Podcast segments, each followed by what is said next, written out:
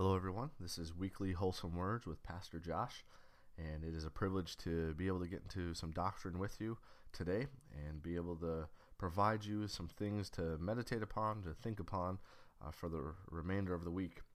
Uh, today, we're going to be in Romans chapter 12, and uh, Romans chapter 12 is a significant chapter uh, in, in, in and of its own right. Uh, that's because our conformity to the image of Christ gets underway as Paul explains back there in Romans chapter 8, that's God's purpose today in this dispensation of grace. His purpose with those that he justified and those that he sanctified in Christ Jesus is to conform them to the image of his Son. That means when we were saved from the debt and penalty of our sins and sanctified unto functional life to live unto God, that his work with us wasn't complete how grand those things are, he has a purpose. That's what actually sanctification is a separation from something unto something, in this case, unto God, for the purpose, for a holy purpose. That purpose is set forth here in Romans chapter 8. And that, again, is the issue to be conformed to the image of his Son. We have access to this grace wherein we stand. We stand in it. We have access to it, but we have to take advantage. We are participants not only beneficiaries but participants in the in the grace that God has bestowed upon us. And so his purpose, as he explains here in Romans chapter 8, he says, For whom he did foreknow, verse 29, he also did predestinate to be conformed to the image of his Son, that he might be the firstborn among many brethren. And so the conformity to the image of God's Son begins to take place in Romans chapter 12. That's going to take place through the instrumentality of sound doctrine unto godly edifying. Meaning there's going to be a progression, a, building up process that takes place, and it's going to be take and what's going to be produced is godliness, godlikeness. And you may have heard me describe this before, but that's the issue of the to think the way God thinks, to live the way God lives, and to labor with God in His business. And therefore, you're going to find those three components over and over and over again in this section, starting here in Romans chapter 12. Now, that thinking gets underway. In fact, Paul explains that's what's going to take place in Romans chapter 12 and verse 2. He says, And be not conformed to this world, but be ye transformed by the renewing of your mind, that ye may prove what is that good and acceptable and perfect will of God. And so the renewing of your mind is going to take place. You can see that starting in verse 3. For I say, through the grace given unto me, to every man that is among you, not to think of himself more highly than he ought to think, but to think soberly, according as God dealt to every man the measure of faith. Obviously, thinking involving the mind, it gets underway there in verse 3. Well, I want to draw our attention down to verses 11 and 12. And 11 and 12, you have two packets of information divided up into these three components thinking, living, laboring. And what you have here when you get to verse 11, as this conformity to the image of Christ is taking place, and as your mind is being renewed, and as godly edifying is taking place, that that process begins, as we just read there in verse 3, in the environment of every man that is among you. That's specifically the men that are around you at this point here, as Paul's talking to the saints at Rome, would be other justified, sanctified believers. In other words, every man among you is, is, the church. And that's where it would all begin. As he goes down in verse 4, he says, For as we have many members in one body, and all members have not the same office, so we being many are one body in Christ, and everyone members one of another. Well, that's not everyone. That's not all the people in the world. Those are the, only the believers, the justified, sanctified people in Christ. But when you get down to verse 11, your conformity to the image of Christ and the things that he's teaching us in verses 3 through 10, the issue of godly love, that it's selfless and it's kind. Those things begin to take a dimension and have a, a practicality now for us in the world at large, the world in which we live in. And one of the primary places in which you spend the most time is in or at your job. And look what he says here in verse 11. He says, Not slothful in business, fervent in spirit, serving the Lord. And then in verse 12, he says, Rejoicing in hope, patient in tribulation, continuing instant in prayer. I want to make note of one thing. Our primary focus is going to be in verse 12. But I want to make note of one thing in verse 11 the grandeur of being able to work at your job, a secular job, as, as we sometimes identify it, for a boss that you may or may not like, but whatever the situation circumstance is, in that job, you can serve the Lord. This is a prime example of what he sets forth, what he uh, oriented us in in Romans chapter 8 and verse 28. He says, and, and, and we know that all things work together for good to those that to them that love God, to them that are called according to his purpose. Those that are the called according to his purpose. All things work together for good. That doesn't mean all things are good.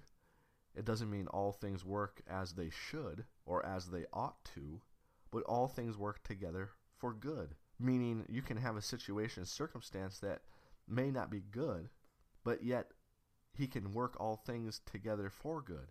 And so the, the, the focus is for good, and all things work together for good. The all things, folks, are all things in life. Any situation, circumstance you may find yourself in, what it works together with is not all things and all things. You can't you can't add anything to all things besides the Word of God. And the Word of God is going to tell you how to look at all things, how to deal with all things, and how to have it work something. Work for good. As a prime example here now in Romans chapter 12 and verse 11, that you're going to not be slothful in business, fervent in spirit, and as you're doing those things, you're going to serve the Lord. Now, you're going to be serving your boss, your employer, you're going to be serving for your company. But a way a son and daughter think about their job is they think about serving the Lord. Look at this one other time. You can find this many other places. Uh, we'll take we'll look at two. Well, we'll just look at one. Look at Colossians. Uh, if you have your Bible in front of you, if not, I'll read it for you. Colossians chapter three. He brings up the issue of servant, servants and masters. He says, "Servants, obey in all things your masters according to the flesh, not with eye service as men pleasers, but in singleness of heart, fearing not the master, but fearing God." not the master according to the flesh. And whatsoever ye do, that's a broad description. And whatsoever ye do, as you're going to prove the the good and acceptable and perfect will of God, whatever ye do, do it heartily, as to the master, no, as to the Lord, and not unto men, knowing that of the Lord ye shall receive the reward of the inheritance, for ye serve the Lord Christ. But he that doeth wrong shall receive for the wrong which he hath done, and there is no respect of persons. That's why he says over there in 1 Corinthians 15, at the end there, I believe, verse 53, he says, For your labor. He, oh, I'll read it real quick. Sorry, verse 58. He says, Therefore, my beloved brethren, be ye steadfast, unmovable, always abounding in the work of the Lord for as much as you know that your labor is not in vain in the Lord. And therefore, when you're serving the Lord at your job, that labor, therefore, is not in vain in the Lord. Well, Romans chapter 12 now, when you begin to partake in those things, once you learn what it means to not be slothful in business, and the counterpart of slothfulness, godly diligence, and the components of diligence, the issue of looking at your job as, as a, a, gra- a grave issue. There's a gravity to it, and, and, and therefore produce, that produce a, a godly ambition, and therefore providing godly pleasure in your job. When you when you start to be diligent in business and fervent in spirit, your attitude that motivates you and drives you in whatsoever you do, and and therefore then serving the Lord, understanding who it is that you're serving, and therefore that producing that good, reverent fear. When that takes place, and that level of your conformity to the image of Christ begins to manifest fruit in your job, that's not going to be well received. Therefore, that's why Paul says the next thing in verse 12. He says, rejoicing in hope, patient in tribulation, continuing instant in prayer. Now, Paul's talked about hope before. Romans chapter 5, he talked about, uh, as he says there, he says, knowing that tribulation worketh patience, and patience experience, and experience hope, and hope maketh not ashamed. But there he was talking about hope in the context of sharing the gospel with others and the, the tribulations of the gospel as we present the gospel and that we won't face the day of God's wrath nor the revelation of the righteous judgment of God. He was talking about the, the practicality of that hope comforting us in the midst of those kind of tribulations. And then in Romans chapter 8, he talked about, he added to the issue of our hope and our inheritance and he, and he brought up the issue of delivering the creature from the bondage of corruption. And that glory is not uh, uh, the, the, the, sufferings of this present time are not worthy to be compared with that glory that will, that will be revealed in us. And therefore we're going to go through the sufferings of this present time. There's a salvation by that hope of understanding our role with the creature that doesn't save us from the predicaments or out of the tribulations or the sufferings of this present time that we will be in, but it saves our inner man so we don't become distressed in enduring those, those sufferings of this present time. Therefore, we, by patience, wait for it. But what we're getting into now, folks, are not just the sufferings of this present time. What you're dealing with is now the sufferings of Christ. As you take your conformity of the image of Christ, as you now clothe with yourself with the understanding of the godly, selfless, loving kindness, and you begin to put that into effect in the realm of your business, the realm of your job, tribulation is going to come your way. And the tendency is to to not rejoice. Not rejoice or or to rejoice in the fact that you make enough money or just enough money or not rejoice because you don't make enough money or whatever it is. Those are just some examples. And what Paul comes along and instructs us here in this context in verse 12 is, is so significant. significant. That, that's the issue of rejoicing. It, it's not a not, rejoicing isn't an outward. It's not a exulting. Rejoicing it can take place inwardly, but it's it's based upon the pleasure of, of, of something that, that excites you and that hope that he set forth in Romans 5 and Romans 8 and gave the detail now is going to become a, a daily supply at your workplace for you to rejoice in. Even though things might be not going the way in which they ought to, it can still work for good. And you're going to rejoice in rejoicing in hope. And that's a continual thing rejoicing in hope. And then he says, patient in tribulation. And patience is that issue of, and, and, and it has the qualities of, of gentleness and serenity in bearing that which, without being agonizing, is weary or vexatious, whether internally or from the conduct of others. And therefore, patience has, has, has gentleness fixed to it. When gentleness isn't coming your way, you're patient in tribulation.